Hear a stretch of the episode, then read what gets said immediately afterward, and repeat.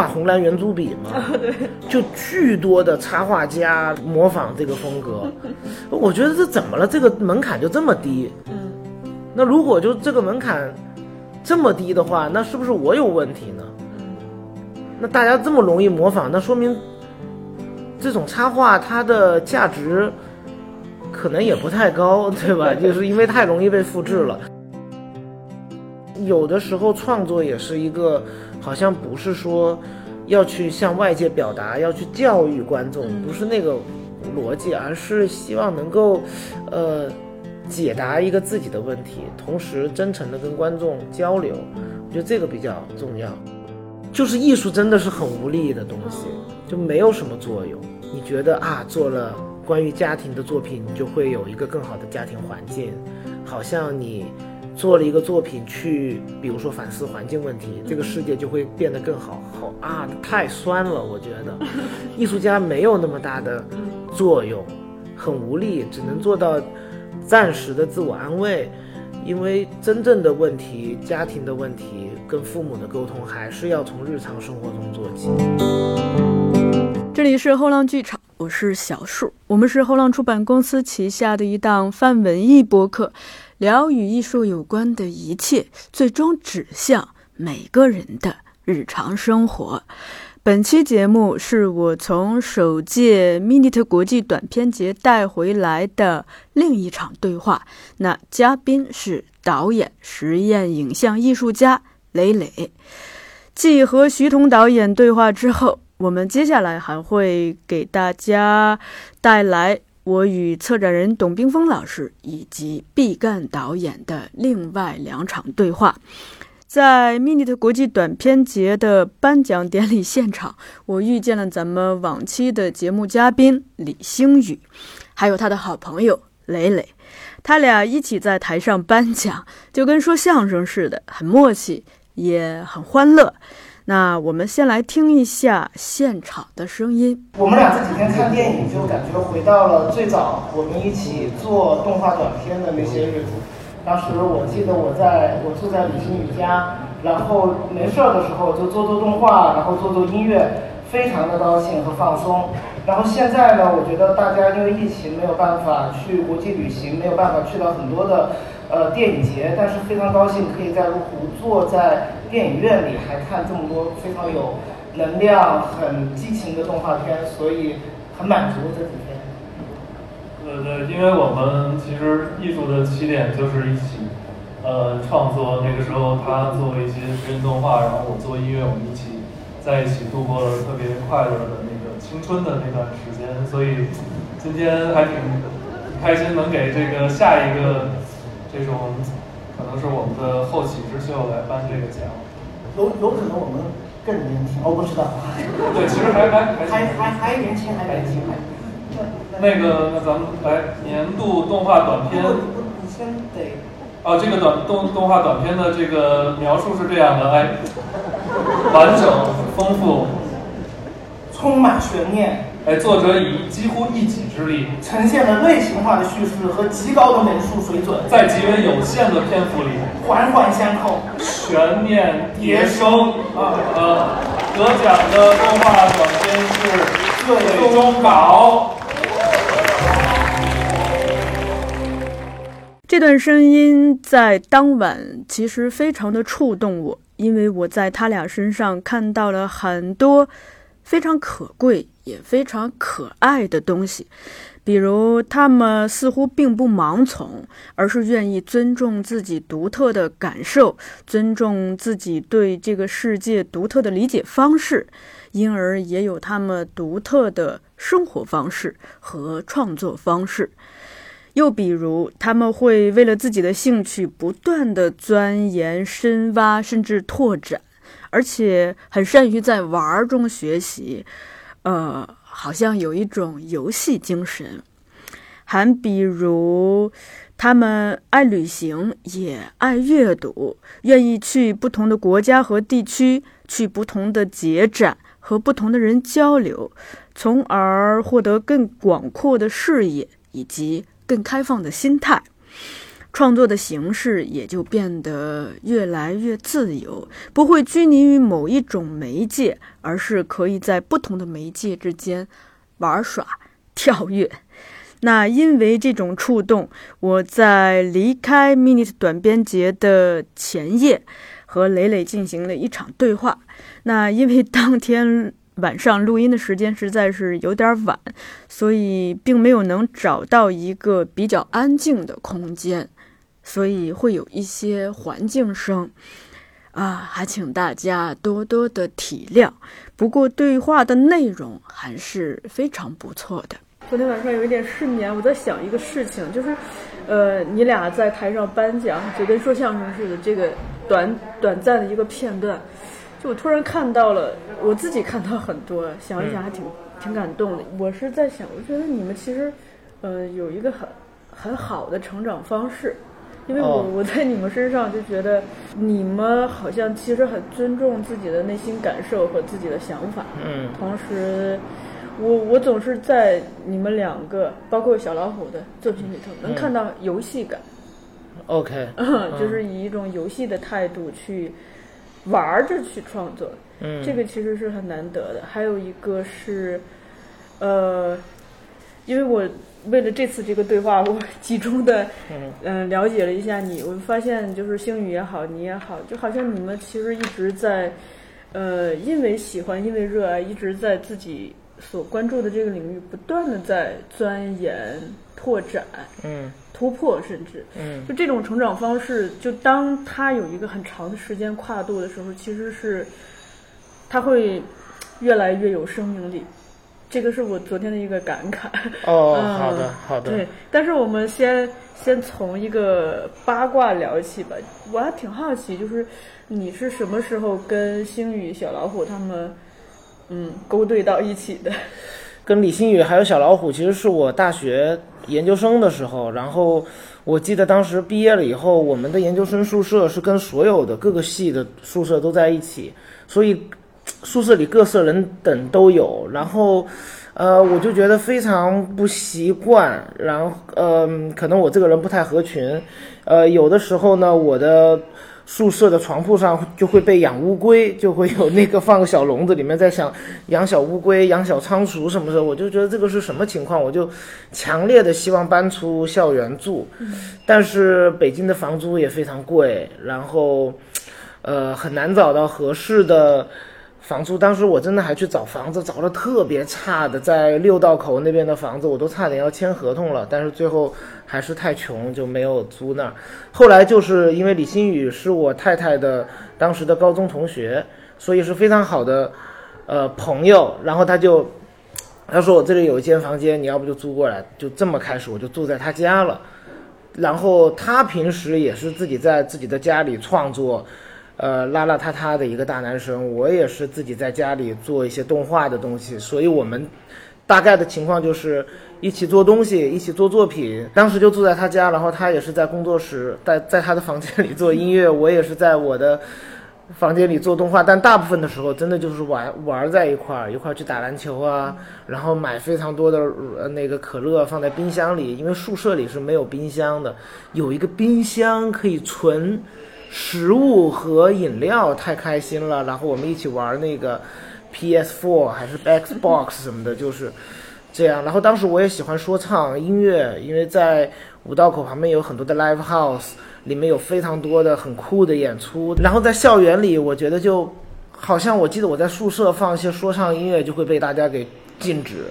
然后小老虎就是我记得在李新宇家，他给我推荐的他的一个学弟。然 后当时我看那个海报特别稚嫩，我说这行吗？这长得也不是特别 gangster 那种，不是特别匪帮啊，因为说唱都是。特横那种，特凶，这个行不行？所以当时就跟李新宇去看了小老虎的演出，就这么着，大家就混在一块儿吧。然后就在他的他家，就有点像那个 studio，怎么说？呃，家庭录音 studio，呃，我不知道英文怎么说，homemade album，我们就一起做了一些专辑什么的。所以，呃，如果说现在回想起来，那个时候是一种，嗯。解放的一个状态，就是因为住在李新宇家，有一个说实话有一个家庭的环境，然后同时，呃，又没有太多的约束，没有长辈的约束，没有老师学业的一个约束，然后我就还记得，经常是他那个他那个房间是朝朝南的，然后有非常温暖的阳光，然后有很足的暖气，然后我会放那个 New jabass 的音乐，然后那个时候就，呃，生活我觉得会非常的温暖，然后当时跟女朋友在一起也很好，所以那个时候创作力非常旺盛吧，做了很多的动画短片，嗯。这种生活持续了多长时间？我也不记得了。其实现在如果要考古的话，可能也没有太多年，但是我觉得它是一个非常黄金的一个带着阳光的一段 一段日子啊。嗯，大概是在什么位置？北京的？呃，西边儿吧，西西西边儿，对对对，嗯，西三环可能是大概那个位置，嗯嗯。这几天你不是在那个场所非场所那里头有你的几个动画的一个嗯展出嘛？是的。嗯，我今天去看的时候，我昨天看了一遍，今天又去看了一遍。当我每次看到那个最后结束的时候，写着动画磊磊，嗯，音乐李星宇，说唱小老虎，就这种嗯集体出来的时候，其实还特别羡慕。哦。嗯。其实这样的朋友应该也挺多的吧？我觉得，因为我们之前好像做过一个青年志的那种采访，就会有小朋友问说：“哎，你怎么做动画？你怎么能遇到李星宇呢？或者你怎么能跟小老虎交朋友呢？”嗯，就是我觉得这个问题就没法回答，因为一一方面可能说就是大家走运，大家就聚在一起；另外一个方面，我觉得物以类聚，人以群分，你们身边的好朋友也很多呀。那如果我是非常一个。务实实用的状态，我去找一个特别实用的音乐合作伙伴，我觉得那是不可能的。只是我觉得大家还是在找朋友，或者是找一个生活上的伙伴。我觉得这个是最重要的。比如说我来麓湖之前，我在上海跟老虎聊天聊到可能三点钟。嗯，我觉得隔一段时间，我们也最近也不会去，好像为了一个项目一起挣钱合作什么的。但是大家是生活里的朋友，有一些问题。或者是生活上的问题，可能不能跟别人说。我们从穿同一条秋裤在床上打滚 开始，一直到现在，他心里想什么我也知道，所以相互之间可以聊聊天，仅此而已。那做作品是顺便的事儿，我觉得。我记得你刚刚说，好像是说，呃，比较游戏感，羡慕这种游戏感，然后又说保持这种好的状态。对，因为我是双子座的，我也其实也想反过来说一下，就是。一方面有可能是 enjoy，然后非常享受日常，但是另外一方面，我觉得年轻人的一种特质是不断的去撕碎和对抗自己。就是如果我们在一种特别舒适的环境里，那就也挺危险的。嗯，那就比如说我，我觉得可以回到刚刚我们聊的，就比如说，在那么一个温暖的环境里，我不断的在做东西，然后去了很多的动画节。但其实到了一个阶段，我就会发现我也是在重复我自己。嗯，比如说你在这个场所非场所那看到的很多动画，其实也有点雷同。嗯，所以我就在想，如果我，呃，追求所谓的自由，但是自己又给自己构建一个框架的话，是不是也有一点呃太自我矛盾了？嗯嗯。对，所以后来我就做了照片回收啊，包括现在在做公园日记呀，就每一个阶段其实是会把之前所建立的一个所谓的规则会把它撕碎，或者是完全去否定它。这个是我觉得需要去年轻人去进步的一个方法。那其实从李星宇还有老虎他们一直都在试图的打碎自己，你可以去听听小老虎的那个。戴上耳机就看见吧，那专辑我觉得不太像一个说唱专辑，然后也不太好听，对，但是我觉得是一个很好的实验。包括李星宇的亚马逊，嗯，大家并不是好像非常鸡汤似的说我们要，对吧？一直游戏中玩起来，然后就能做自己就可以 enjoy。我觉得不是那样，那样太简单粗暴了。其实还是要嗯。多反思啊，多把自己特别习惯的事情给去除掉，这样的话，可能反而会有一些新的发现。嗯，这个咱们后边聊哈。这个其实是今天我特别想跟你交流的。嗯，昨天你们两个同时出现在台上，就是那种状态，就让我觉得，嗯，首先你们两个都比我大一些，但是呃，就按我生活中的肯，就是如果遇到比自己年长的，就忍不住会喊老师呀或者什么。但是不知道为什么，我在你们两个人面前都会觉得非常的亲切，就就跟遇见一个朋友、一个同学一样。然后这种感觉，它让我觉得好像就是，其实你们身上有有一些很纯粹的东西，那个东西，它让让我可以忽视这种身份啊、年龄啊这些东西。我觉得是这个，我觉得不是所谓的纯粹，好像变成了一个人的性格一样。我觉得这就是，因为我在洛杉矶教书，我太明白这种感觉了。有的时候我也不太适应，在洛杉矶的时候，无论是最老教授，可能六十岁，还是一个刚入学的学生，十七八岁。大家是在 Cards，大家是平等的，嗯只是大家都是艺术家，只是经历的时间不一样，经历做的作品的量不一样而而已，但大家是平等交流的。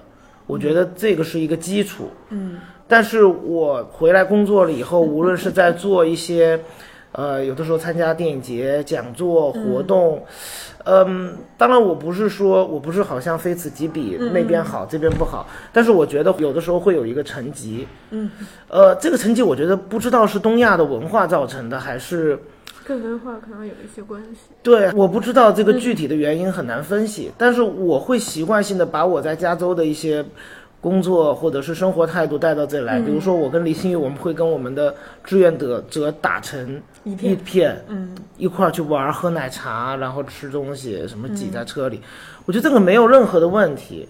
但是工作是工作，专业是专业，然后大家生活上大家是非常自由平等的个体，这个是一个基础，对吧？那有可能是有的时候在我们的职场中，我们需要一个非常严格的层级去保证我们的一个工作效率和质量。嗯，那这个我也认同，但是那回到生活上，咱们还是人嘛，他 还是普普通通的小伙伴嘛，所以 所以还有一个就是，我觉得有的时候那个在微信里面也会有这样的太多 tag，还有 title，嗯就有的时候朋友会推给我说啊，这个是谁谁谁某某某的老总，这个是谁谁谁的 boss，那我觉得首先你可能有意思。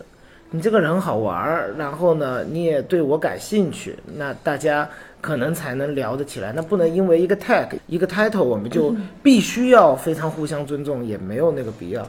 所以可能这个也不是说我们就很有人格魅力，我觉得只是大家和我我跟李星宇比较傻一点，我们也没有进入太过于严密的这种系统里面，所以就保持着这种自由散漫的状态。所以我在你们面前其实也很放松。啊、o k 嗯。好，其实我试图在捋一条成长的线嘛，啊啊。就是，呃，我往前倒带一下，嗯。就是因为我看的比较多的就是早期的那些动画作品，嗯所以就还蛮好奇，就是是是你小时候看动画片儿，就是包括那些美术片来萌生的对，通过动画这种方式、视觉的方式去表达吗？其实也不是看，就是那么直接，就是看了美术电影就要做这样的动画。其实是因为我觉得在年轻的时候接触了太多很丰富的事物，包括滑板。那个时候北京有滑板黑社会，有上海有 Gift，然后这样的一些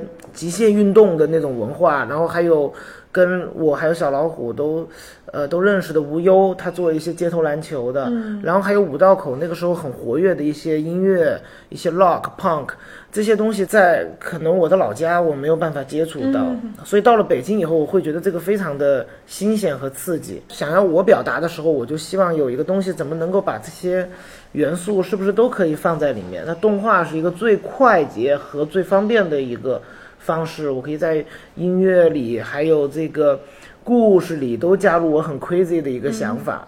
我还记得《压力还是外外星人》里面有一个老奶奶打碟的一个片段，那真的就是我记得我是在愚公移山，在跟老虎蹦的时候，我跟他说，我就把一个老奶奶的缝纫机变成一个碟，一个打碟，是不是很酷？老老虎就说牛逼啊，这就得这样玩啊。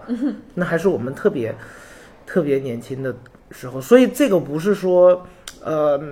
因为上海美术电影制片厂这个共同的记忆，就一定要做现在的动画，而是有可能有了这种荷尔蒙或者有了这种激情，去做了动画以后，那我们做出来的时候，它自然会打上我们的记忆的一些烙印，就是上海美术电影制片厂，还有超级玛丽的这种二 bit 的这种游戏，嗯，但你那个就在考来北京之前报的就是动画专业，对吧？呃，也不是，不是。啊就是我们我爸爸是做书籍装帧的，最早还是想要去做去做书籍设计呢，最早平面设计什么的，嗯，所以你来北京之前报的那个专业叫，叫装潢，是哦中央工艺美术学院的装潢设计系。是。后来你研究生又去读了动画，我们的那个专业叫信息艺术设计，嗯。其实也动画是其中吴冠英老师，他有他和张工老师原来从装潢里面有一个动画的这么一个方向，所以在里面啊、嗯，这样，嗯所以等于来到北京后的这种生活，给了你很大的一个刺激。对，我觉得主要还是以还是音乐和文化上面的一些刺激，嗯。嗯。我看你早期的那些作品，我发现 就是好像你跟星宇都特别喜欢外星人和宇宙。那个，我觉得这个就年轻人都喜欢吧，嗯。包括你要飞，你就是年轻人老说飞或者是来劲，可能这种外星人和宇宙就是最能够让人马上异想天开的符号。嗯包括今天的有一个短片，也是最后好像对抗一种无聊的生活，巴西的，嗯那个那个太太变成了一个宇宙飞船上的一个清洁工。嗯我觉得这个是对年轻人来说最简单逃避现实的一种符号和想象，所以外星人和宇宙老在老在我们的电影里啊。嗯嗯。然后你早期的作品好像，嗯，大多还挺孤独的，是吗？嗯，主人公就是他是自己去做一些事情，而不是跟一个小伙伴。哦，OK，这个我倒还没想过，是有孤独的感觉吗？嗯，可能有。嗯，反正我看的时候，就我我发现他都是独自去，他作为一个孩子是自己在一个世界，嗯其他的大人是在另外一个世界。有可能就是一个人 一个角色的动画好画，嗯。你要多了几个角色就很难画了。嗯。嗯。昨天咱们加微信的时候，你的那个微信头像不是有两滴泪吗？嗯。然后我就看到，呃，你的作品里头有一些角色，他们也会呃落泪，这个是不是也是你你爱用的一个意象呢？眼泪，嗯，还是我想多了？我不太记得，嗯因为有的动画也离的时间挺长的了，但是我好像觉得，我也不知道，有可能是一种假深沉的忧伤吧。我觉得可能做这些动画的时候都很年轻，嗯好像我记得小老虎有一个歌词，还是就是说，在年轻的时候，除了爱情，还有什么值得让你忧伤的呢？所以，那既然这么说的话，那流了两滴眼泪，是不是就代表爱情的出了问题？还挺酷的，嗯，你的微信头像是你自己画的吗？不是啊，是米菲兔，是在荷兰的米菲的米菲兔的那个美术馆拍的，嗯 嗯。嗯，你看一开始就是你的动画，其实还是还是在叙事嘛，嗯。嗯，但后来就开始偏实验一些，嗯。就这种转变是有什么契机吗？嗯，其实就是我我在做动画的时候，我总是希望我没有去动画公司，总是想要做一些属于自己的动画片，嗯找到自由。但是，呃，我还记得那个时候是填了很多的动画节的表格，把我的动画课程 DVD 寄到一些电影节去，渥太华呀、法国昂西啊、萨克勒布啊，然后自己去申请签证，然后飞到那些国家去看动画。在大学或者是在北京，有的时候还是挺闭塞的。所谓的独立动画或者是实验动画，看的无非就是那么几个。嗯所以当我去到渥太华或者是去到一些电影节的时候，我发现哦，原来动画可以这么开放，有那么自由。那如果我要做我自己，或者是我说我要做很自由的动画片的时候，我还是把自己封锁在一个规则和框架内，那我觉得就太可惜了。嗯所以我在一三年的时候就做了照片回收啊，一些比较偏实验的动画。我是觉得，既然我也没有哪个老板去要求我一定要做这个，不能做那个，那我还不如就是完全改变自己。还有一个就是，我记得我的动画片在很多的电影节放映了以后，就会有人说啊，这就是磊磊的风格。或者是有的品牌，当时还有一些商业品牌要跟年轻人合作的时候，也说啊，你的风格非常好，很适合我们品牌潮流文化的这种风向，那我觉得这个很危险吧。我还这么年轻，我就已经被 logo 了，就已经被品牌了。那我要做一些完全不累累的东西。还有就是那个时候。我不是画红蓝圆珠笔吗？对，就巨多的插画家模仿这个风格，我觉得这怎么了？这个门槛就这么低？嗯，那如果就这个门槛这么低的话，那是不是我有问题呢？嗯，那大家这么容易模仿，那说明这种插画它的价值可能也不太高，对吧？就是因为太容易被复制了，所以后来我做照片回收，我觉得。它的价值就不在于这种视觉本身，在于一种工作方法和对档案的研究上。那可能大家也不太容易去模仿，对，但就有很多的小心思在这里面啊。嗯嗯，你看你刚刚提到，就是主动去投动画节，包括去动画节看放映，嗯，这个应该是一个很大的一个打开眼界的过程吧，嗯，就很重要的。我觉得也是，当时抓耳挠腮的想出国看一看。我记得那个时候出国也蛮难的，不像现在签证这么容易。那时候感觉好像出国要填很多的表格，要查你家庭情况啊，还要你搂着你的父母拍张照片那种的，就等很久，心里很焦急的等到一个一个签证，然后才能去加拿大。十年前吗？对，十年前我还跟小老虎李欣我们一起去了加拿大渥太华看动画片，坐在。电影院里看，那是我们一起出国，然后还在周围玩了玩什么的。嗯，呃，有一方面有这种主动去学习，但是其实真的就是一种年轻人想看看世界的这个状态。就我们理解的动画是这样，那究竟对不对呢？那当地的，比如说流行音乐是什么样的？当地人生活的状态是什么样的？我觉得我们就是好奇，想去玩儿，包括去吃。我记得加拿大蒙特利尔有特别油腻的那种 cheese 和鱼还是和薯条混合在一起的那个，我不记得那个名字叫什么了，特别胖，也都高脂肪、高热量的东西，我们就吃，也没多好吃，就那种感觉。我当时跟星宇聊的时候，也是意识到，就说你们好像其实有一种很主动的行动，会愿意跳出原来。习惯的地方，去到一个新鲜的地方去获取新鲜的养分吧，或者是接受新的刺激。嗯，而在这个过程中，我觉得其实节展是一个非常好的一个去处，对吧？当然，当然，当然，嗯。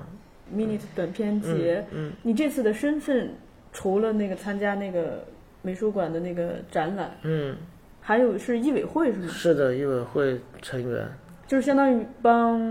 推荐、挑选是的，短片，嗯嗯嗯。但主要我觉得就是过来看电影，嗯，就比如说这种他们选择的一些世界大师的短片，还有一些经典的国际的短片，我觉得看的很受启发，嗯，对吧？嗯，还有就是我觉得真的就是和人一起坐在电影院里这件事情很重要，嗯。呃，很多电影导演他们在做的时候都是自己对着屏幕，有的时候是自鸣得意的。但是坐下来在电影院里，大家共同发出笑声和掌声，这才是观看电影的一个很完整的一个过程。所以这次来，我觉得用这样的方法看一些短片，我觉得是很难有的体验。对，嗯嗯嗯，因为有的时候短片都是。呃，很难在大屏幕上看嘛，都是自己在小屏幕上看，或者在资料馆里查。嗯，那这样在大屏幕上看，大家发出笑声，我觉得是一种怎么说很宝贵的经验。嗯嗯，我看到你在来这个 Mini 国际短片节之前，你也去了费纳奇动画周是吧？对，是的，是的，嗯嗯，我也是从那儿过来。OK，北京动画周，我参加完那个费纳奇的北京动画周，包括这次参加这个 Mini 国际短短片节，我有一个强烈的感觉，我觉得人就应该。年轻人就应该来这种地方，是的，在密集的去接受大量的这种信息的刺激，真的是非常的大开眼界。是的，当然在这个过程中，你看咱们这个就可以遇到很多人嘛，遇上就可以聊天对话。是的，嗯，呃，尤其是在学校的学生，我觉得他们哪怕就是来做志愿者，都会收获很多，因为呃，课堂上的东西是好像是有一个正确答案。灌输给你的，但是在这种短片节里没有正确答案，就是你自己去体会和人交流的，呃，我觉得非常非常好，特别重要，嗯。而且费纳奇的北京动画周和这次的这个国际短片节，它都有一个共同的特点，就是首先它它有一个国际视野，嗯嗯。就让我们看到很多国外的创作者都在做什么样的东西，嗯。以什么样的方式，他们在思考什么。嗯。再一个是，呃，他们都设置了相当于历史回顾单元嘛，嗯可以让我们看到过去的那些做的特别棒的，所就是大师也好，先辈也好，就他们人家们都怎么玩的。是的嗯，哦，这个过程其实是一个非常密集的学习时间。是的，是的，有比如说我们刚刚看到的这个纪录片，所谓的短片记录短片的这个大师单元，其实可以看到，最近我们很多的当代艺术界还有理论界都在谈论这种散文电影、论文电影，但是其实我们刚刚看到这些六七十年代的电影，早就非常先锋了。是，所以我们可以回头想一想，我们的讨论是不是太局限了？嗯，这个还有什么讨论的？就是动画还需要去讨论有没有动画纪录片这个形式吗？嗯，散文电影还需要去讨论它的必要性吗？我都怀疑啊。嗯，对，所以其实我觉得，包括在费纳奇，我都找回了曾经去一些国际电影节看动画单元的一个体验。嗯，因为来自各个不同国家的电影都在那儿，嗯，非常兴奋。嗯，就是，而且会非常明显的去对比出我们现在很多的不足，因为我们大部分的时间都在用短视频呢、这个抖音啊，然后也由于这些很多时候国际的一些短片进不来，我们都在自说自话、自鸣得意。嗯，但是你突然和一些国际的电影放在一起，会发现极其幽默和开放，而且主题极其宽泛。所以，当我们再看到一些，比如说动画里面在讲一件非常小事儿的时候，比如说我们在看到今天的短片，他们在讨论了各种的关于家庭问题、种族问题、国际关系，然后污染，在这么丰富的题材下，啊，突然觉得我们好像了解的太少了。嗯所以不光是我的意思是，不光是对于学生来说是一个密集的学习，其实对我们来说都是一个创作者、观众，对，都是爆炸性的一个信息的接收啊。所以对你说的爆炸性，嗯。你像就是这种期间，我一般是我吃饭的时间都没有，嗯。我一天就吃一顿饭，是的，是的，那是一个减肥的好办法呀。早餐、这几天裤子都松了，哦，是吧？OK，嗯。哎，那你参加了这么多的这种节展，就是比如说，你会觉得一个好的节展，它它应该具备哪些素质，哪些嗯特色？我们从哪些维度去思考它？我真的不专业，因为我，你比如说像费纳奇，我觉得主办方就非常累，嗯朱延彤很辛苦，然后这个 Minute 呃短片电影节，我觉得因为昨天我们也和主办的小朋友呃一起吃饭，嗯然后我也觉得他们太辛苦了，我无法想象这是很复杂的工作。嗯所以如果要我来评价，我真的没什么立场。嗯，但是我觉得，就是有一点我觉得非常重要的，就是要有一些批评。嗯嗯，就是对这些短片要有一个 critique，有一个批评。嗯，映后就是一个很重要的一点，就是观众要去批评短片，然后电影人之间也要互相有批评。嗯，呃，就有一个对话。对，包括媒体，就是大，嗯就是媒体在，如果是有个专业的媒体报道，包括很多的，哪怕公众号的文章，对这个片子有很尖锐的批评，其实是会帮助这个行业的生态的。嗯我就是哎，站着说话不腰疼，我就很很担心我们会变成啊，已经举办就非常不容易了，那就最后变成了一个 party。Party 的价值就不会帮助大家真正的成长和往前走，只会变成了一种狂欢，狂欢完了以后变成了一种虚无。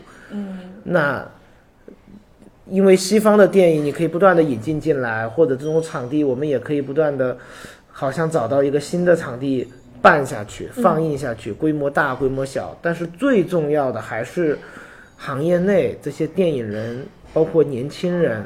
今天是志愿者，明天是导演，今天是短片，明天是长片。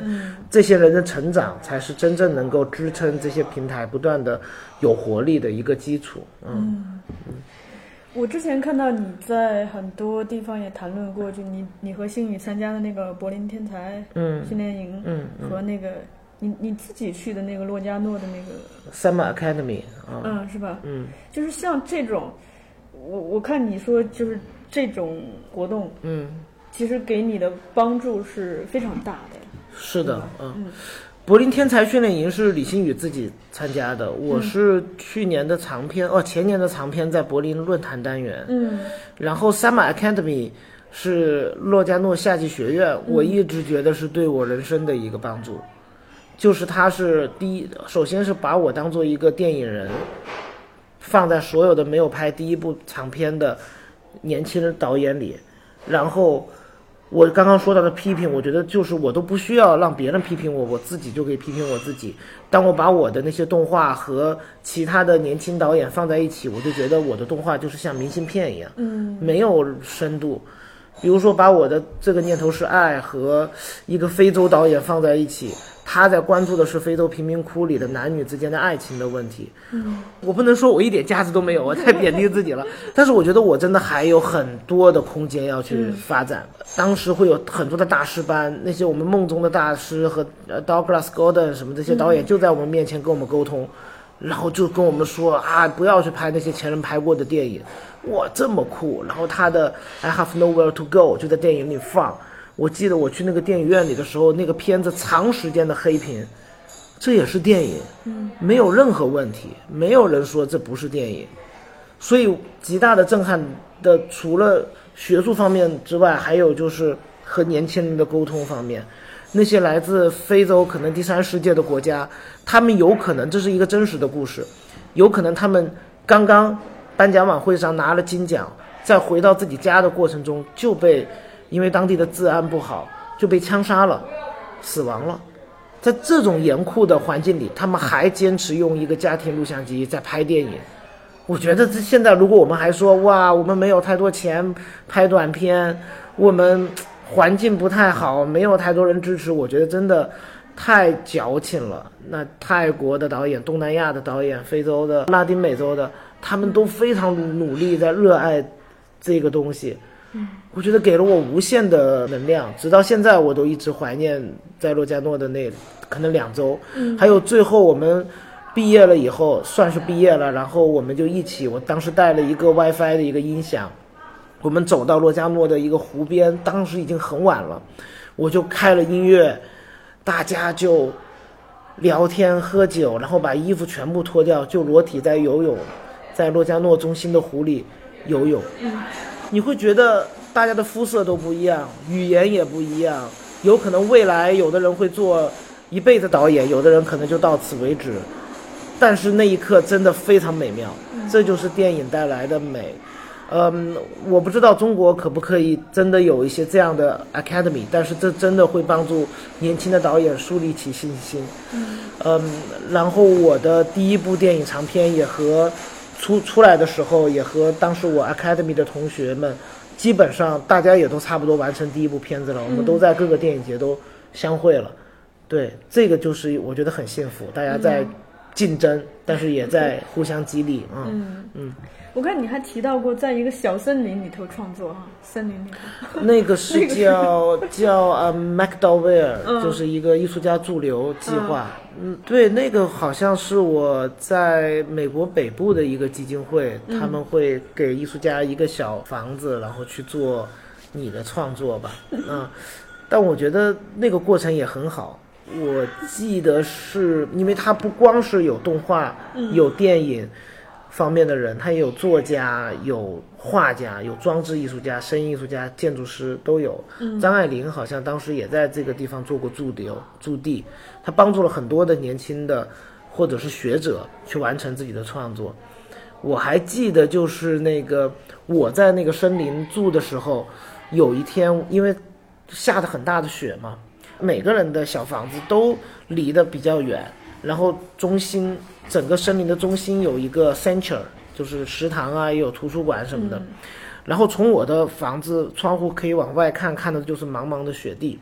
然后就看到一个舞者，就是我就从我的窗户看过去，在茫茫雪地里看到的一个舞者，就是在雪地里飞奔，特别美，就像跳芭蕾舞一样，像一个鹿一样这么跳过去、飞过去，然后穿着就是我们说的秋衣秋裤、紧身衣这样，叭就，我觉得这。太神奇了，怎么这么美？这是一个什么表演吗？然后后来在吃晚饭的时候，所有的艺术家都在谈论，就说我们都在门口看到了这个舞者飞奔过去，他像一只羚羊一样，或者是一只梅花鹿一样在雪地里飞奔，我们都 bravo 就在窗口鼓掌。然后这时候这个舞者的艺术家裹着棉袄就来了，参加我们的晚餐。然后我们说啊，真棒！你今天是在进行一个表演吗？他说不是，是我把自己给锁在门外了，我的钥匙没带。当时我只穿了秋衣 秋裤，然后唯一的办法就是回到那个中心。中心取钥匙。取钥匙，然后因为太冷了，我就在雪地里飞奔，但是因为雪地太凉，我就必须得跳着跑。嗯，他就嘣儿嘣儿嘣儿这样跳着跑，所以在远处我们都看到是一只羚羊一样的舞者在雪地里跑，所以很有意思。那个驻留我觉得也非常好，因为会见到遇到不同的艺术家和和人啊。对这种场合，其实真的是特别好的，把这种相关的人聚集起来，大家一起交流的机会。嗯嗯，是的，嗯我看你除了节展，呃好像也挺爱逛美术馆、博物馆的是吗？比如说今天就跟董冰峰老师去了嗯叫成都的当代美术馆，当代影像馆吧。当代影像嗯馆。嗯嗯因为我也有一部分的工作在美术馆嗯和空间里发生。我们刚刚在上海假杂志的空间也做了一个我和苏文项目的展览。嗯呃，对，所以在美术馆里，我觉得也是一种体验，它和电影院是不一样的，但是相互会补充这样子。嗯我看你近几年的创作，你不是自己也说，就是在研究，呃，就是图像或者视觉的这种媒介，它所能带来的可能性。嗯。就是你是有什么契机就开始对这个媒介本身就会有这种更加自觉的思考？，OK，嗯。嗯，其实也是从照片回收开始，嗯就是那个时候我开始是用 found footage 这种办法去工作。嗯然后又再加上我去洛杉矶当老师，那我必须要读很多的 呃理论的书，呃包括巴赞的，然后再包括一些哲学对一些哲学家的东西。我就一直在读这些书的时候，那他们都是很多大师前辈的工作，那我就在想，当下的艺术家究竟价值在哪儿？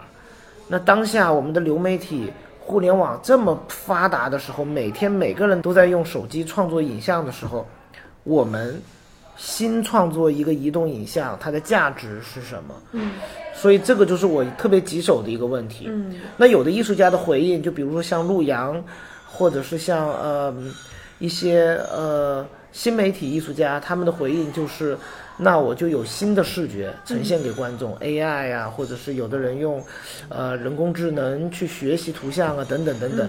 那我觉得这个是在当下是非常有价值的，但是我对技术有点一窍不通。嗯那我就想，我有没有可能用 found footage，采用电影的剪辑的方法，或者是展览空间的方式，我使用的还是原始的图像，但是因为电影院这种媒介，那在电影院里的每个观众会得到不同的故事和信息，那这种故事和信息就变成了我工作的一个价值。嗯而这个价值也不光光是我产生的，也是观众产生的。所以我觉得这个逻辑和这个电影院、当代影院工作的方法是，呃，也不光是我，是非常多的艺术家都在处理的一个一个领域吧。所以这个我会感兴趣，它让我能够知道我现在的工作到底有什么意义。嗯，要不然的话，我为什么要做电影？对，嗯。我虽然没有跟小老虎对话过嗯。哈，但是通过跟星宇聊以及跟你聊，嗯。我会发现就是你们好像其实从做黑乐队那会儿就，嗯。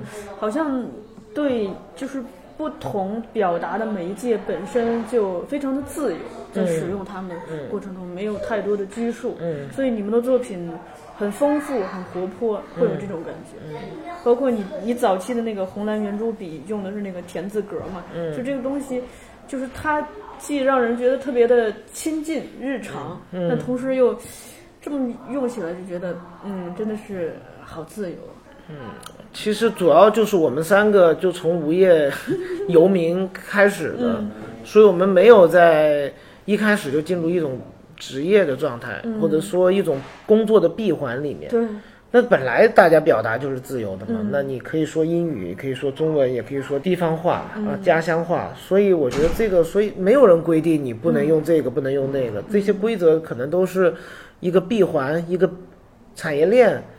去要求我们的，那那我们正好我们就在毕业后没有找到合适的工作，嗯。所以我们的创作就相对不闹一点。嗯，对对，嗯这所以我就说有那个游戏精神嗯嘛，嗯。嗯，但是特别有意思的是，你你看，你跟星宇到了现在这个阶段，基本上又进入了一个非常自觉的不断学习的状态，嗯，对吧？嗯。就是，呃，星宇也说他通过旅行和阅读嘛，在不断的打开自己的视野，嗯嗯然后创作可能要表达的内容，嗯包括表达的方式，都在不断的变化，变得更丰富。嗯我我在你你身上也看到了这一点，就是从早期的叙事的动画到慢慢越来越实验，去嗯不断的探索那些边界。嗯嗯，他也不敢说是探索边界，还是希望去回答自己的问题。嗯我一直就会问，那我的价值是什么？或者我为什么要做这个动画？为什么要做这个电影？嗯我觉得这个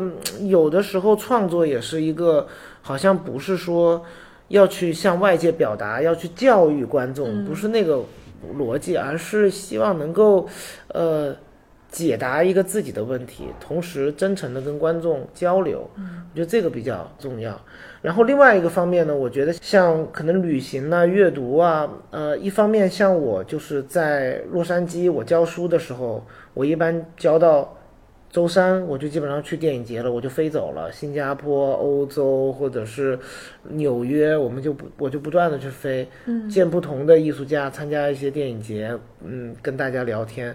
这个时候你会得到一些非常感性的一些刺激，嗯就是它是很感性的，就像碎片一样在脑海里。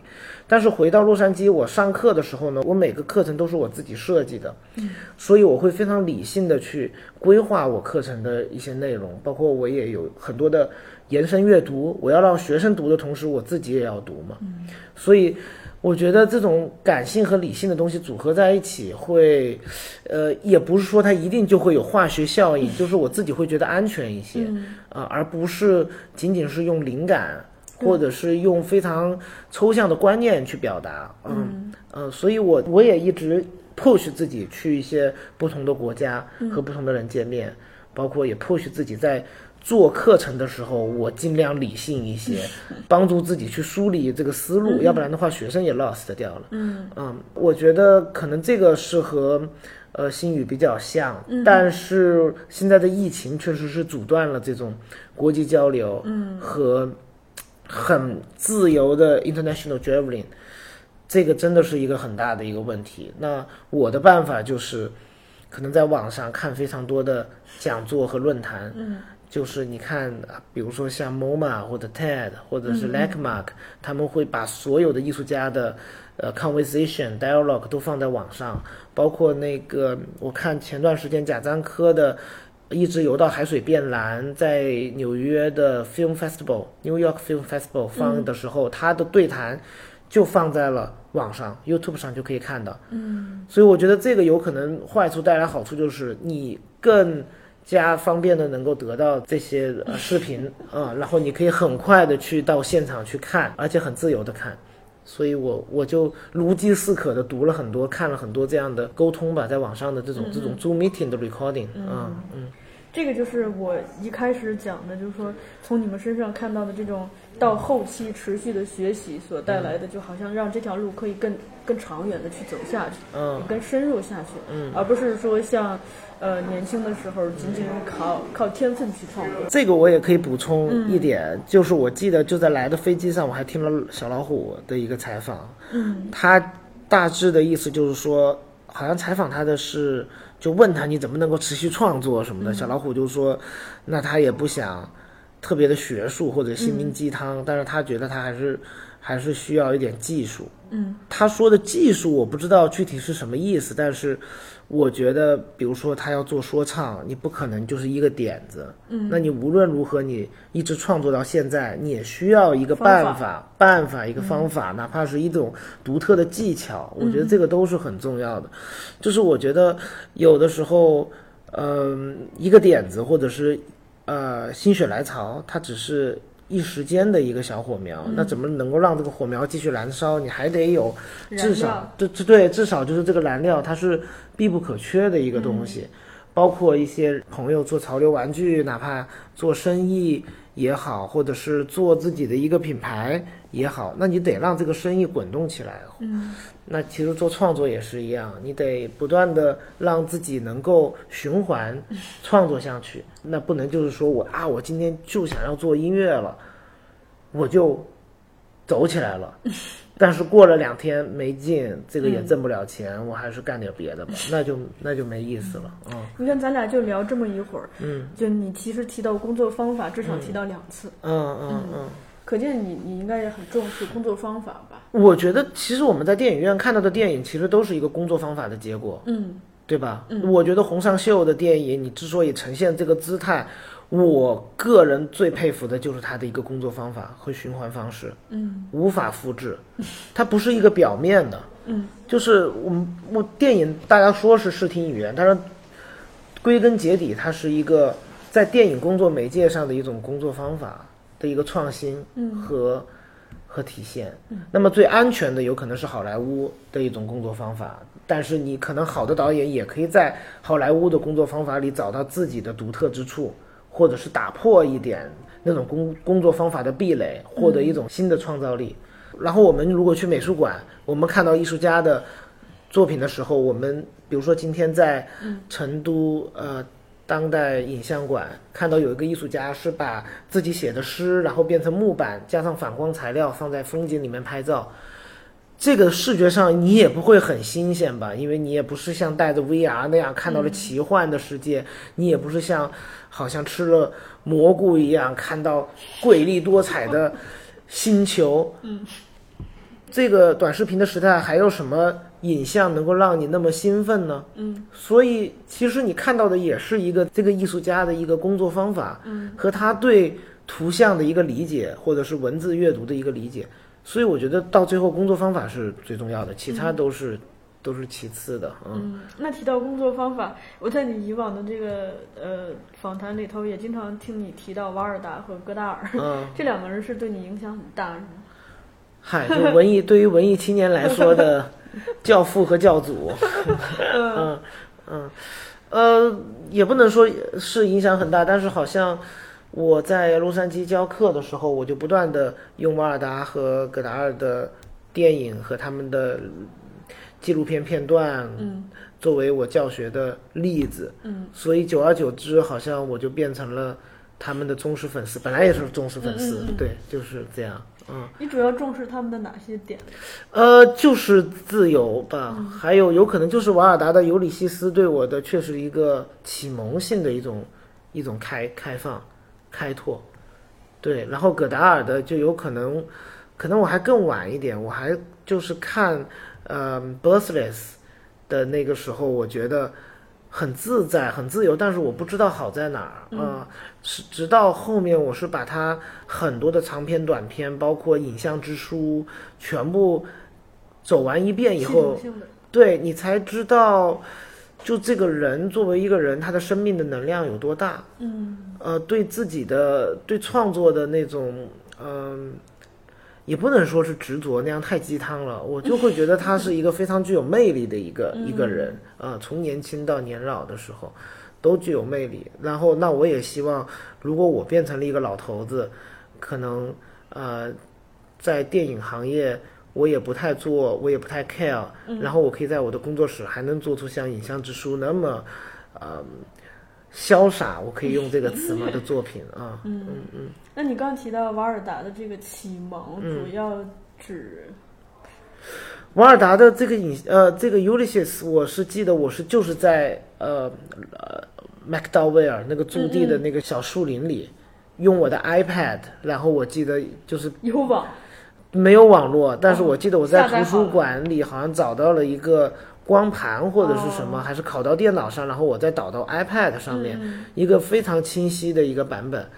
然后我之前我好像没有怎么理解瓦尔达的电影啊，然后那一次我是反反复复看了很多遍《尤里西斯》，就是我在想，我们原来的对于尤，因为我原来做太多的动画短片，好像都需要起承转合，都需要一个故事去完成这个影像的叙事。但是尤里西斯就那么的自由，就他从一个照片一个点，他讲到了神话，讲到了个人历史，讲到了记忆，讲到了摄影，讲到了自己，都可以。嗯，你会觉得瓦尔达是一个真正自由的人，然后再看他其他的纪录片，那就美的不可收拾了。他就像我们身边的一个漂亮的老奶奶一样，性感而且自由，而且怎么说，非常的左派，就是左派知识分子都热爱的一个老奶奶。哇，就太有魅力了！她在那个《嗜睡者》的那个电影里面去抓那个。抓汽车，他在用 video，然后拍自己的手抓高速公路上的一个个货车，你会觉得他的力量，他可以用这个动作消灭一切资本主义带来的风景，我觉得大过于那些所谓的直男的誓言和所有的口号。这么一个温暖的老奶奶，好像就。用一个 DV 就已经可以向整个世界宣战了，那样我觉得非常非常伟大，非常伟大。就到最后，我觉得还是一个人的个性，嗯，就是你的 identity，你的内心到底是什么样的，到电影层面就不会说谎了，嗯，啊，就大家就看到这个人的背后，他是一个怎么样的人，嗯，啊。那回到你自己的创作上，你是呃什么时候开始自觉的？想要在作品里头去探讨身份，包括家庭的记忆。呃，可能也是因为我更多的去一些电影节，嗯，然后我不知道我和其他的人区别在哪儿，嗯，就如果我按照电影节其他的。很多的西方作者的作品的模式去拷贝到我自己身上，这是很多人都会犯的问题嘛。嗯，就是因为哎，我看到这个作品很好，有没有可能我也做一个类似的？因为我们刚刚说了学习和灵感来源。嗯，那如果我把这种灵感来源变成我的主要的粮食的话，我就担心，那就变成了一个吃汉堡包的蕾蕾。嗯，但其实我的 identity 身份认同是一个吃米饭的，从小。嗦粉的，在江西嗦粉的 磊磊，那我们就要知道我们嗦的粉、吃的米去哪了。嗯，这就是一个身份认同的一个问题。对，其实也没有那么学术吧，其实就很简单。我们在洛杉矶的时候，有大量的学生都会在做自己的家庭口述历史，还有我的有一门课就叫记忆冲撞 （Memory Clash）。嗯，我觉得很重要的一点就是，大家非常需要在一个教室，在一个课堂里，不同肤色、不同种族的人去聊自己的 identity。嗯，我觉得这个是非常重要的。然后，如果我们只有一种声音，就会变得狭隘和呃过于极端。但是有这么多种声音，从不同角度去聊父与子、母与女、姐妹。聊自己和自己的宠物，你会发现无比开阔，嗯，而且你会发现不同的肤色完全没有距离和阻碍，所以在这个时候，我就觉得这种家庭之树的电影非常有魅力的。所以我的电影在柏林、在新加坡、在东南亚、在美国放映都会有不同的反应，但是，呃，大家都会很热爱，我觉得很好。而且还有一个，它，因为我们。在洛杉矶的时候，包括很多的中国留学生肯定会有同样的感觉，就是我们离开家乡，洛杉矶的风景究竟跟我有什么关系？那有没有可能我在离家最远的地方，我做一个和家庭更近的作品？嗯，所以像《Birthless Animal》还有《A Bright Summer Diary》都是关于家庭口述历史的。嗯嗯，而且你好像挺幸运，就是父母都把你小时候的声音录下来。呃，但是也有很多东西丢失掉了。但这个我觉得每个人都有自己所宝贵的材料，只要挖掘得当，我觉得 老天会眷顾每一个人啊，你都可以找到可以完成自己叙事的方法。嗯，你长大后听到三岁的自己拉小提琴的那个声音是什么感受？嗯。似似曾相识吧，我觉得，嗯嗯嗯，我也没有特别惊讶，其实，因为说实话，这个如果太惊讶的话，就陷入到了一种怀旧里面去。但这种电影它不是一个怀旧，不是一个考古，哦，不是一个复古，嗯，它还是一种对媒介的一种一种对材料本身的一种把握。所以对于我来说，小时候的说话呀、声音啊，还有那些拉小提琴，它都是材料，我都在不断的做拼贴、组做组合。嗯嗯，那你在跟你妈妈做这个口述历史的过程中，嗯你就是你会对她有新的认识吗？这是一个好问题。我觉得原来我觉得好像做更多的这种家庭的作品会帮助，好像我们更多的认识父母。嗯，但是我觉得有的时候，这个也是徒劳的，就是艺术真的是很无力的东西，就没有什么作用。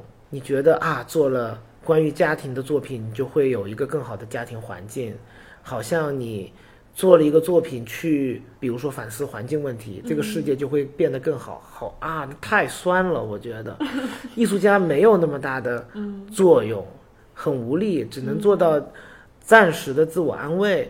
因为真正的问题，家庭的问题，跟父母的沟通，还是要从日常生活中做起。日常生活中，你对父母是不是有更多的交流？哪怕多一个电话，你去理解他们，他们也更多的理解你，才能解决日常生活中的问题。作品只是怎么说呢？生活中的一个副产品吧，我觉得，嗯嗯怎么听下来好像嗯。你妈是没那么理解你吗？我妈妈看了我的那个《Birthless Animal》，她也很不喜欢，我觉得。但是我觉得也也没问题，她喜不喜欢也都可以，他们还是很支持。我记得我妈妈就看得很很不耐烦吧，这个也不能说我妈妈就嗯她的不喜欢我就很很反抗，我觉得也很好，这个是一个真实的反应。嗯。然后也不能，我也不能强迫我妈妈就喜欢我的我的作品。我觉得这个都是好玩的一部分，因为我妈妈她看这个呃《Birthless Animal》的时候，如果他知道这是一个关于家庭的电影，他就会带着家庭故事的主观视角去看。嗯，那他所需要的东西，恰恰不是这个电影里拥有的那那那些东西。那么，如果把这个电影放在电影院的话，一个柏林人。他可能希望找到一些和德国社会相关的一些东西，他可能找到了一个家具、一个椅子，哎，正好在这个电影里有这方面的内容，他突然感同身受，他有了一些共鸣。那另外的韩国放映的时候，有观众会发现里面现代主义的建筑是和东亚很多国家类似的，那他们会发现有一些共鸣和共同点。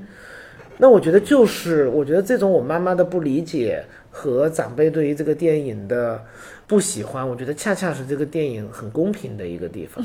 它不是一个一杯糖水或者是一碗鸡汤，让所有人饮下去都觉得真感动、真棒，而是让每个人很多汁。对很甜很多汁，而是让大家会会从自己的角度去看这部影片。嗯，你爸爸的态度，我爸爸好像也没有特别喜欢啊，但是后来好像他们还跟我说：“哎呀，真可惜，我们都没有好好在在你的展览或者电影院去支持你。”我觉得这个也无所谓，啊，就是大家开心就好了。尤其在疫情之后，我觉得真的不用那么鸡汤了。在疫情之后，家人能够在一起就就太幸福了。尤其现在还有很多人肯定是被疫情隔离，都无法可能和家庭团圆的，可能孩子在洛杉矶，可能父母在欧洲没有办法见面，那嗯能够在一起过年，能够在一起吃饭，多幸福的一件事情啊！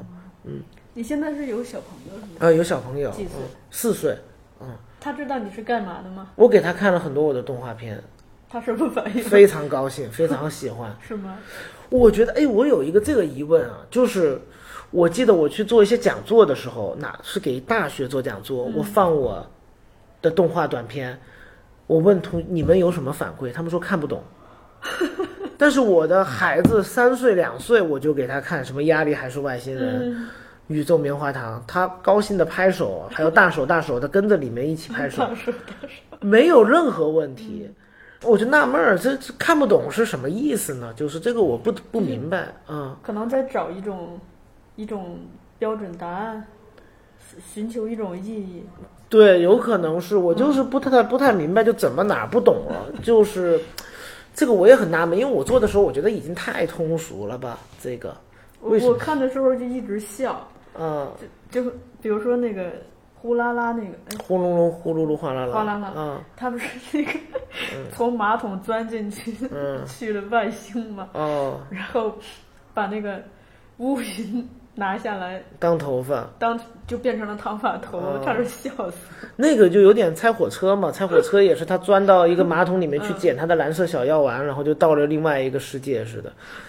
嗯，所以没有什么看不懂的吧？我在想，我看完你的作品出来看那个街上的人都觉得很搞笑，因为今天刚看完你的那个动画出来，就看到咱们这个附近不是有一个呃、住的酒店附近不是有一个广场嘛？今天刚好圣诞夜，嗯啊、有很多家长带着小朋友，那小朋友特别像你动画里头的小人儿，他们就做这种重哦复的跳跃的哦运动，哦哦是吧？就比较幼稚，比较纯真这些动画 对，啊，非常可爱。嗯就是如果说现在给你一个机会，可以跟一个人对话，啊你希望跟谁聊天儿？这个人可以是世界上的任何人，活着的、死去的、活着的、虚拟的、死去的真实。的。说实话，我真的很快就会想到呃家里去世的老人们，嗯啊、就比如说爷爷奶奶呀，或者是公公婆婆呀，嗯呃，因为我觉得你和大师对话吗，或者是连线，我觉得会不会他们也说一些空话？嗯。如果我去跟瓦尔达对话，哈哈，我说你真可爱，瓦尔达老奶奶会回复什么？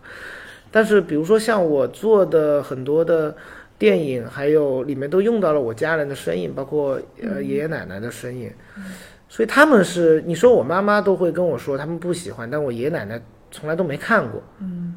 但那他们看了会有什么反应呢？嗯。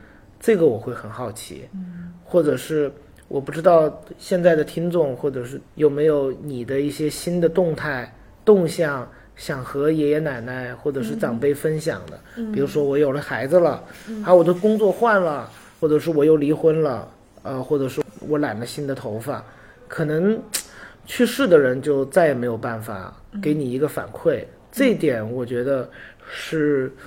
如果我可以对话的话，我希望去对话的。但是另外一点又可以回到电影上，我觉得，因为我在电影里也会用我呃爷爷奶奶的声音，我觉得这是对他们最好的纪念。因为当回到电影的本体论什么的，电影就是一个灵魂啊，或者是就是一段阴影啊什么的，这个就不多说了。但是我觉得当这个电影不断的在电影院播放，他们的声音不断出现的时候，好像他们就被记起了。嗯，那就好像是他们可以在电影院里和我对话一样。我觉得这个是非常让人兴奋和，呃，不能说是兴奋，这个是非常让人高兴的事情。就好像我刚刚提到的那些，呃，我又染了新的头发，我换了一个睫毛膏，呃，然后呃，我今天买了一件漂亮的皮衣，呃，我的孩子上小学了，这些新消息都可以在电影院里和里面的人物沟通了，嗯，这个是一个好对话，嗯。就是最近你在思考或关心的问题是什么？最近在思考和关心的问题、是创作上的还是生活上的呢？都可以，或者各说一个。嗯，说实话，我在创作上想不出什么最近在思考和关心的问题，因为就是在工作嘛，就是在做事儿嘛。嗯然后我觉得可能就是在国内的话，点外卖太方便了，嗯，这个是我最近在关心的问题，但又阻止不了我自己点外卖。我觉得这个外卖这个太太方便了，因为在洛杉矶的时候就没有外卖，嗯然后我就需要很精致的设计。我每周我去买食物，然后我分成七份，然后有可能呃周一吃什么，周二吃什么，周三吃什么，然后中午可能多的米饭，晚上还可以熬成粥。我觉得非常精致和节约。嗯然后包括我在工作的时候，我在做动画的时候，都会把这种精致节约放在我的动画里。就哪怕我多出来的一些材料，我也可以再变成一个作品。嗯甚至有的时候，比如说我把鸡肉我已经准备好了，但是有可能我不小心，有一次不小心把那个洗洁精的一些滴在了鸡肉里，然后我的好不容易腌的鸡肉可能就不能吃了。哇，我觉得特别浪费，怎么能这样？也不能喂小猫小狗。这个鸡肉我就今天晚上我本来想吃的一个鸡腿，我就吃不了了。但是在国内好像我完全可以再点一份外卖，它就扔掉，然后浪费也很很平常。嗯，塑料盒，然后无人加浪费。外外外卖的包装纸，嗯，我就在想，我怎么能够阻止这种浪费？我就希望自己不要那么轻易的去点外卖，我自己可以在家做一些东西。但是确实是，在北京啊、上海这种大城市的生活，也让我有的时候非常无力，无法控制。嗯，这种你很快节奏，你中午就要吃个饭，然后下午就要去见另外一个人，晚上马上还要参加一个展览的开幕，你就必须在浪费的过程中。这种节奏的中生活，所以我不知道，我可能需要在这个过程中找到一个平衡。嗯，但也可能反过来说，也不一定就洛杉矶的生活好。那种滞后交水费的时候，你还需要去银行存一个单子，不像我们这边手机上就可以支付了。对，所以，嗯，我我需要平衡吧，就是在在这种便捷和。仔细规划和经营中间找到一个自己的平衡点。嗯嗯，你之前不是还努力的克制过使用摩拜单车吗？对，我觉得这个摩拜单车也是一个很很痛苦的事情。我就比如说发现我，我有一段时间不用它，我就走特别多的路。但是现在 一用它了以后，就一点路都不想走，就到哪儿就随便刷自行车，就一点路都不想走。但是就发现。有的地方就完全没有那共享单车了，以后太痛苦了。就是你，哎呀，这条路真不想走。你本来可以有个自行车的，真的，这个还是被绑架了。我觉得还是被这种便利的生活给绑架了啊。你会反思这种技术对人的生活的改变吗？我觉得不一定是反思，这是很明显的。它就是说创造一种新的。生活的可能性，嗯，比如说，就创造一种消费的可能性，嗯，就比如说，你原本你不用去骑一个自行车，但是呢，我就给你这种可能能性了，以后变得你无法选择。比如说，我们我们从 A 地到 B 地，我们可以走路，可以滑板，可以小跑，或者是可以用骑自行自己的自行车。当共享单车变成了唯一的选择了以后，因为就没有地方滑滑板，没有地方 存自行车了，没有地方存我的存我的小牛电动车的时候，我只能选择它了。以后，哇塞，这就变成了对我的一种强制了。嗯啊，包括点外卖也是这样，好像年轻人都觉得我们是后浪，我们有无限的选择，但是我们的选择全部都在 APP 上 罗列着，你就只能选这些，其他的方式。